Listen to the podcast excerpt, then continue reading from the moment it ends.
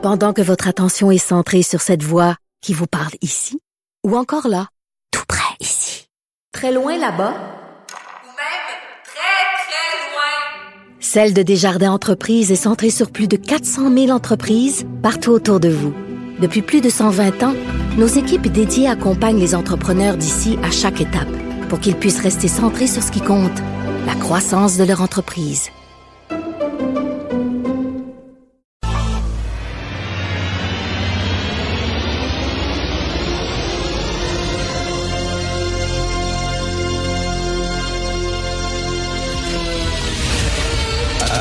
Attention, cette émission est laissée à la discrétion de l'auditeur. Les propos et les opinions tenues lors des deux prochaines heures peuvent choquer. Peuvent choquer. Oreilles sensibles s'abstenir. Richard Martineau. Martino. Un animateur pas comme les autres. Richard Martineau. Cube Radio.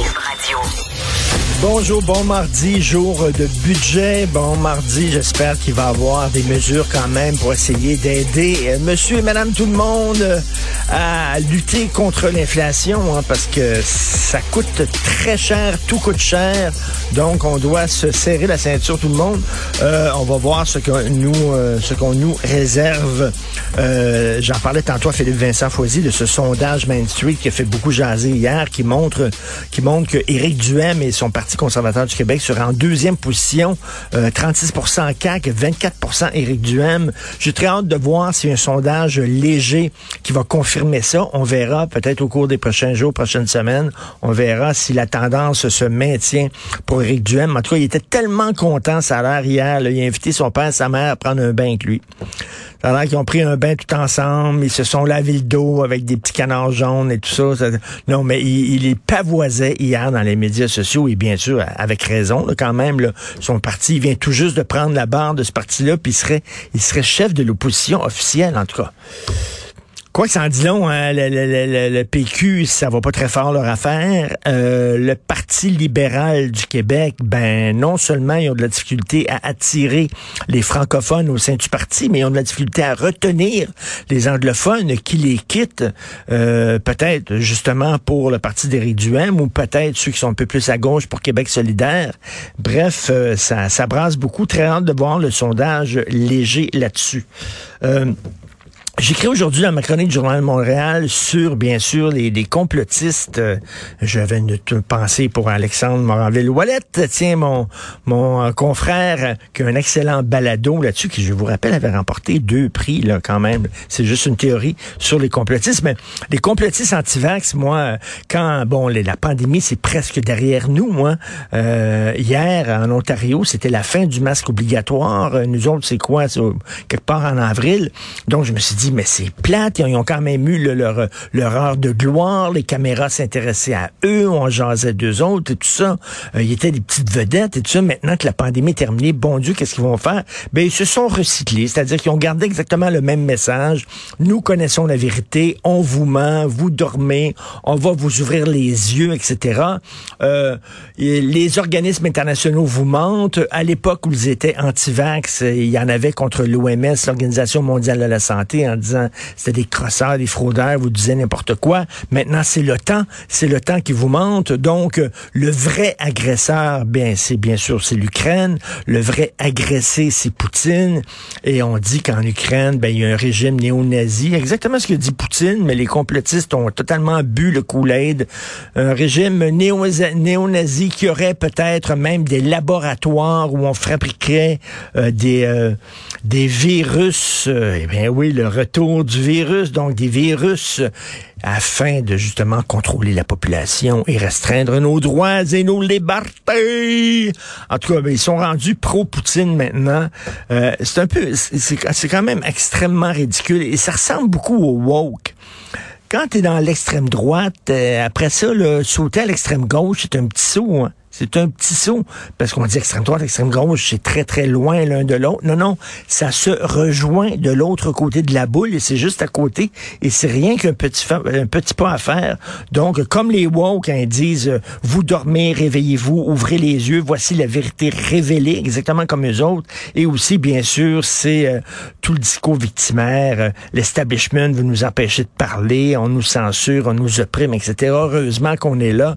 Bref, mais ça n'a pas beaucoup d'écho quand même. Là. Il y a peut-être des gens qui les écoutaient lorsqu'ils avaient un discours anti-mesures sanitaires, mais je pense pas qu'en regardant la télévision, il y a des gens qui croient vraiment que Poutine est l'agressé et que l'Ukraine est l'agresseur. On dit que ça va très mal, d'ailleurs, sur le terrain.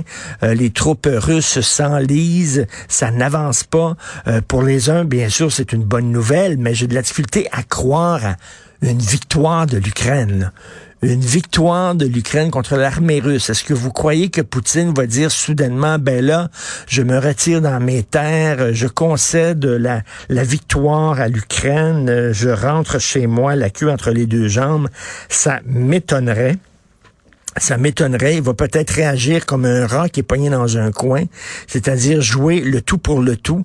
Et euh, ils ont un arsenal nucléaire. Je dis pas qu'il va faire péter des bombes partout, mais peut-être qu'il peut lancer une bombe nucléaire à portée limitée directement sur l'Ukraine puis transformer ça en stationnement. Je sais pas, mais est-ce que c'est l'homme, est-ce qu'il vous semble, ce gars-là, lorsque vous regardez Poutine, est-ce qu'il vous semble un homme raisonnable, qui est prêt à faire des compromis, qui est prêt à dire oui, effectivement, j'ai perdu euh, Monsieur Zelensky, on va s'asseoir ensemble, mais euh, je vais mettre de l'eau dans mon vin. Ça m'étonnerait. Ça ne fait pas vraiment partie du profil psychologique du bonhomme. Donc, moi, l'enlisement euh, des troupes russes, ça m'inquiète un peu parce que je me dis, si il n'est pas capable de gagner contre l'Ukraine avec des méthodes traditionnelles, peut-être qu'il va lever un peu le niveau euh, des forces qu'il va utiliser. Est-ce qu'il va, euh, ben déjà, il a commencé avec des missiles euh, hypersoniques et là, il y a quand même un arsenal. Et de l'autre côté, vous avez entendu Zelensky qui disait, nous autres, on ne cédera pas et on est prêt même à perdre des villes, à perdre des villes au complet. On ne cédera pas, on veut rien savoir. Donc, vous avez deux belligérants qui ont pas l'air d'être très prêts à mettre de l'eau dans leur vin. Donc, c'est pas demain la veille qu'on va s'en sortir. Et en terminant, vous devez lire Louise Deschâtelet. Oui, oui. Oui, oui, Louise Deschâtelet, là, euh, le, courrier du cœur qu'on appelait avant là, euh, dans le journal de Montréal, c'est parce qu'elle reçoit une lettre d'une dame une dame qui, euh, qui, qui, a enseigné, qui a enseigné le français à son petit-fils, à son neveu, bref, à quelqu'un de sa famille. J'ai aidé la nièce d'une amie à obtenir son diplôme de cégep à la reprise en français. Et elle dit, elle, que, que la nièce en question, elle avait énormément de difficultés à apprendre le français, un peu comme M. Michael Rousseau. Hein. Elle avait beaucoup de difficultés à apprendre le français. Et elle dit, ben moi, je lui... Parce que à l'école, cette jeune fille-là euh, apprenait au son. Hein, euh, parce que l'enseignement du français, souvent, on change de méthode aux trois ans. Il y a des pédagogues, des gens de savants fous dans les laboratoires qui ont jamais enseigné de leur vie, qui se sont jamais retrouvés en classe, mais qui accouchent de nouvelles pédagogies. C'est ça leur trip, là, euh, avec des laboratoires, quasiment des éprouvettes et tout ça, où on accouche d'une nouvelle pédagogie, puis on dit aux profs, maintenant vous allez enseigner le français comme ça. Pas facile d'être prof. Alors là, tu es obligé. Bon, alors à l'époque, c'était au son.